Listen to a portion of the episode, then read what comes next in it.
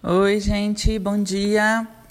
Continuo aqui na série de podcasts que eu estou gravando por sugestão das, é, das pessoas que ouvem o podcast, né? Recebi algumas sugestões, abri uma caixinha de perguntas lá no Instagram. Então, estou gravando. Ó, hoje eu vou falar um pouco sobre os animais e o, e o reiki. Eu até falei um pouco sobre isso, mas não exatamente animais e reiki, há um tempo atrás, por conta da grande perda de animais de estimação que eu fiquei sabendo, né? Essa pandemia, pessoas e animais estão fazendo a passagem, ou seja, estão morrendo, estão indo para outro plano. E no outro podcast, que já tem alguns meses, eu expliquei que os animais domésticos, né, especialmente os que vivem com a gente dentro de casa, eles absorvem muito da nossa energia, muito. E eu estava sem ter cachorro há mais de 10 anos, né? Hoje em dia eu tenho cachorro e gato. Gato eu já tenho há 14 anos. É, os gatos, eles têm é, o dom de absorver essa energia da casa das pessoas negativa e transmutar dentro deles. Inclusive, uma das maneiras que eles transmutam é pelo ronronar. E quando eles estão com muita energia densa, os gatos eles vomitam. É muito normal. Depois de eu fazer um atendimento de reiki mais pesado ou a, ou a presença de alguém mais pesado aqui em casa, meus gatos vomitarem. Não todos eles, né? Porque aqui, como eu agora estou com quatro gatos, cada, uma, cada um tem uma função aqui em casa. E já tem até gato aposentado, digamos, de trabalhos energéticos. Mas é normal haver vômito de gato sem bola de pelo, sem nenhuma explicação física, né? é, existe um padrão de vômito, até o tipo de vômito é diferente, é interessante isso. Então, os gatos, eu diria, dos animais que eu convivo, e obviamente que eu não tenho galinha, não tenho calopsita, não tenho papagaio, não tenho cacatu em casa, então eu não tenho essa, né, essa, essa ampla gama de animais para falar sobre. Eu tenho o meu repertório. Os gatos, eles têm uma capacidade muito maior de ajudar a ancorar a energia da casa, a transmutar. É, geralmente, quando é uma casa de alguém que trabalha com energias, que é meu caso, precisa ter mais de um gato, porque senão sobrecarrega. Inclusive, agora eu estou vendo, agora que eu estou falando com vocês aqui, eu estou vendo o gato do vizinho circular pelo meu jardim e é preto também. Basicamente, ele é o único gato que frequenta a minha casa e eu moro numa casa com muitos gatos aqui no condomínio, inclusive tem gatos que são soltos no condomínio, moram aqui e são castrados e tal, porque senão ficam se reproduzindo sem parar. E esse gato preto eu sei que é da vizinha, porque eu já fui, já por curiosidade, fui tentar entender de por que, que esse gato frequenta tanto aqui em casa. E provavelmente ele frequenta muito aqui em casa para ajudar na energia também. Cachorro já funciona num outro esquema ele é muito mais é, apegado a gente, né? E eu vejo que os cães, eles são mais bobinhos. Eu não sinto que eles tenham essa capacidade toda de conseguir transmutar as energias. Eu sinto que eles retêm a energia para eles da casa, né?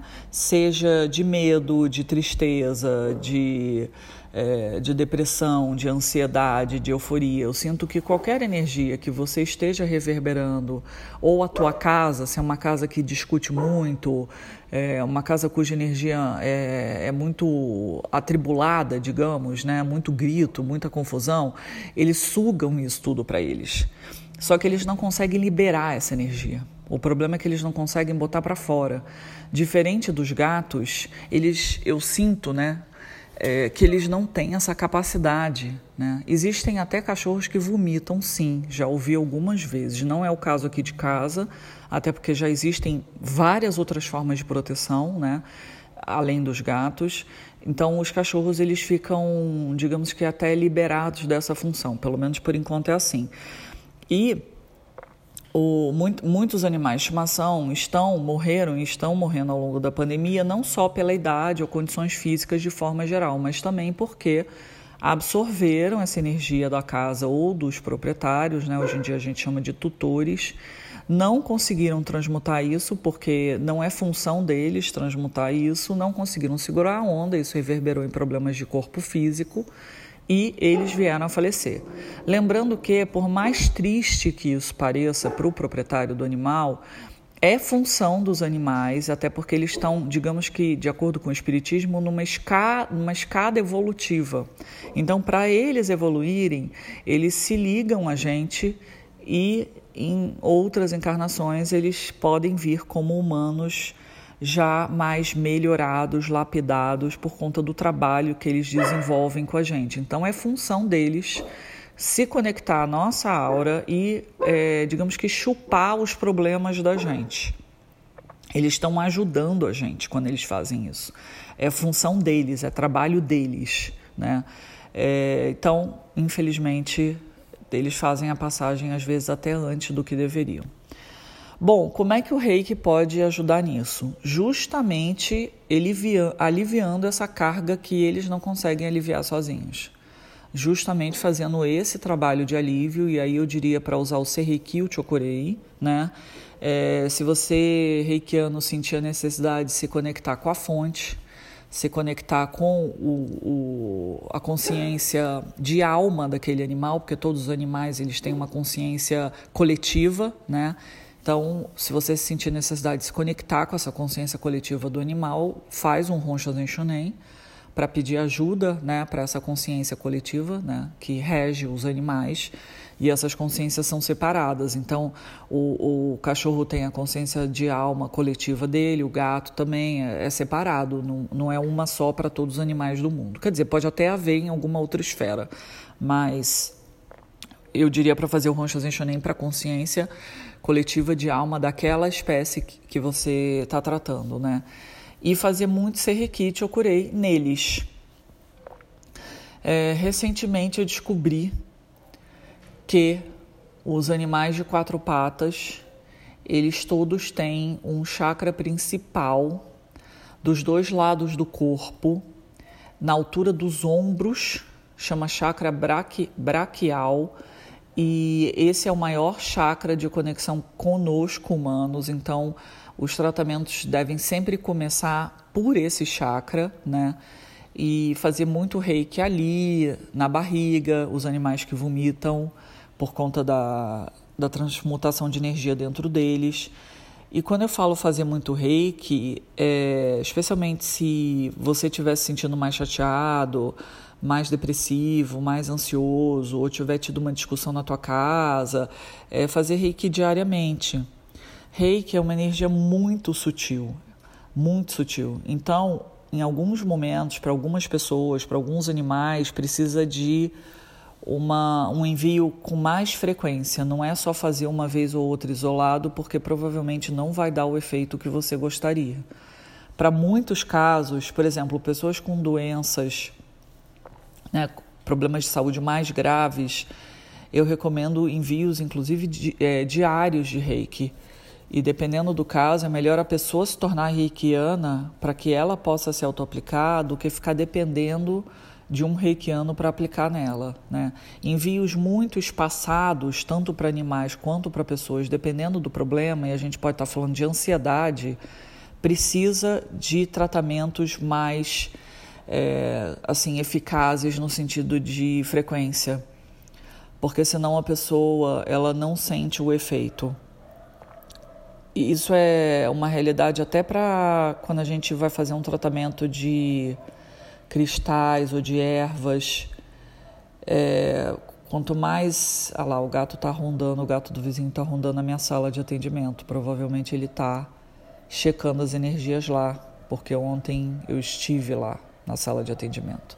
É interessante isso. Eles vão espontaneamente no lugar que precisa. É muito interessante. O gato não é meu, nunca consegui chegar muito perto dele, mas ele sabe o que ele tem que fazer. Olha que interessante. Ele está zelando pela energia da aqui, né, da, do terreno como um todo do condomínio. É muito interessante isso. Bom, então voltando aqui. Mesmo quando a gente fala do trabalho de cristais e do trabalho de ervas, é o mesmo princípio quanto mais é, a gente conseguir dar sequência e colocar até alarme no celular para não esquecer de usar aquele cristal meia hora por dia, uma hora por dia, porque tem cristais até que você não consegue usar o dia inteiro né? Ele tem uma função ali durante X tempo, depois você tem que tirar do teu corpo. E quanto mais você conseguir fazer um trabalho constante, mais efeito você vai ter. Lembra que quando a gente está falando tanto de reiki, ervas e cristais, a gente está falando de trabalho no campo áurico, no campo, nos corpos sutis, tanto, tanto nossos quanto dos animais. Os animais também têm os corpos sutis. Então a gente está falando um trabalho de formiguinha, né? É diferente de você estar tá com ansiedade tomar um Rivotril. É muito diferente. A gente está falando de um, de um trabalho muito mais minucioso, sutil, leve, não um porradão né, vindo da indústria farmacêutica. Para para a gente conseguir fazer uma substituição eficaz de um medicamento, e eu não estou falando de forma alguma para não levar o teu animal no veterinário e achar que o reiki vai resolver tudo, também não estou falando de forma alguma para a pessoa não ir se medicar se essa for a necessidade de corpo físico, porque existem problemas que reverberam no corpo físico e não tem solução, precisa ser tratado pelo corpo físico. A solução que o reiki dá é muitas e muitas vezes evitar que aquele problema seja reverberado no corpo físico. Enquanto o problema está orbitando nos corpos sutis, a gente muitas vezes consegue eliminar aquilo com reiki frequente, ou com ervas, ou com cristal, o tratamento que a pessoa escolher. Quando já chega no corpo físico, muitas vezes, e a grande parte das vezes por experiência, precisa ter é, algum, a, alguma atuação de corpo físico naquele momento, porque não foi retirado a tempo, né? Ou a energia foi muito densa, o animal captou muito rapidamente aquilo que estava rondando no, no campo áurico do proprietário ou na casa e reverberou muito rápido, você não sentiu, e aí o cachorro já está lá, o gato já está lá, passando mal. É, como eu falei no início, como eu não tenho aves aqui, as aves que moram aqui são todas soltas da natureza, eu não faço ideia como elas se comportam, eu nunca tive aves na minha vida, eu não faço ideia como é que funciona para quem tem aves.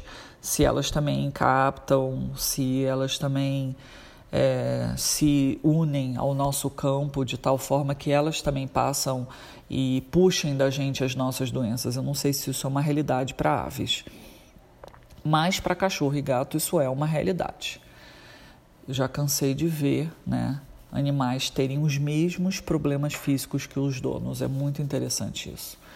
E eu sempre penso e prefiro pensar assim que ele está é, tentando retirar do dono né, aquele problema e está aliviando as condições do dono. E é isso que a gente ouve falar e ler por aí, então eu acho que é um consenso geral de que os animais ajudam a gente nisso.